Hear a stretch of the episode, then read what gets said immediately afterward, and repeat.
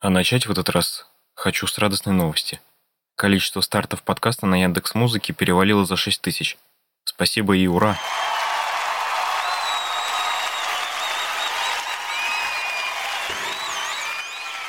Всех обнял и всех люблю.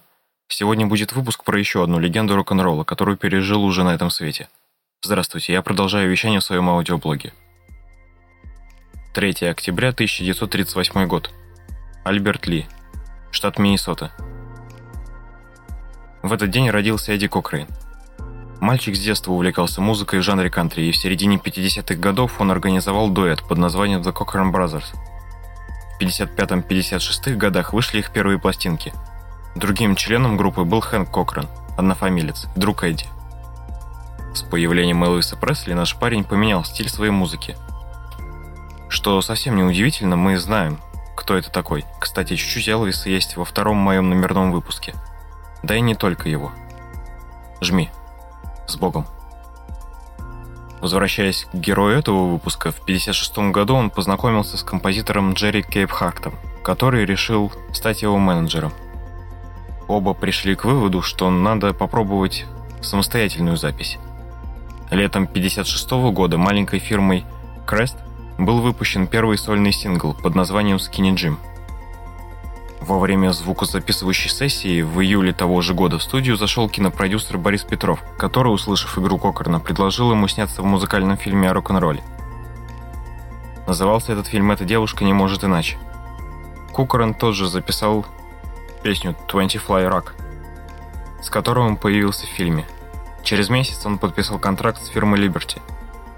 В начале 1957 года вышел его первый хит – сингл «Sitting on the Balcony», Вскоре вышла первая долгоиграющая пластинка Кохрана, альбом «Singing to My Baby», в основном состоящий из поп-баллад, записанных в сопровождении э, эстрадного хора и оркестра.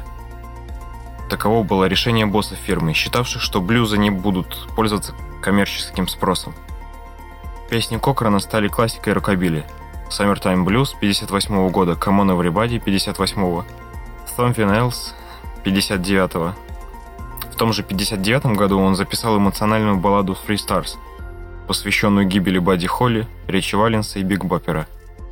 Весной 60-го Эдди вместе с Джином Винсентом поехал на гастроли в Великобританию, где дал серию успешных концертов. По странному стечению обстоятельств в Великобритании он пользовался всегда большим успехом и популярностью, нежели в родных США – Поздним вечером 16 апреля такси, в котором ехали Эдди Кокрон, его невеста Шарон Шилли, также бывший автором многих его песен, и Джин Винсент, на полной скорости врезались в фонарный столб около Чиппенхэма, в графстве Уилшир. Все находящиеся в автомобиле были доставлены в больницу города Бат. Однако выжить не удалось лишь Эдди. Он умер на следующий день, 17 апреля, в возрасте 21 года. Похоронен на территории мемориального парка Форест Лоу в округе Ориндж, Калифорния. На месте автокатастрофы в те годы служил полицейский Дэйв Ди, будущий певец и лидер британской группы Дэйв Ди, Дози Бекки Мик и Тич. Ух, с названием справился. Он сохранил конфискованную с места происшествия гитару Кохрана и учился на ней играть. Эдди был еще одной звездой рок-н-ролла, что покинул нас крайне молодым – но несмотря на это, успел оказать влияние на рок-музыку, стал одним из основоположников стиля рокобили. Его песни исполняли многие всем известные группы. В 1987 году включен в зал славы рок-н-ролла. Ну что ж, друзья, вот такой вот выпуск.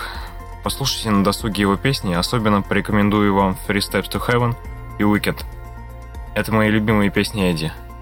Ну а я буду ждать вас снова в какой-нибудь день все в том же уютном уголке во всемирной паутине.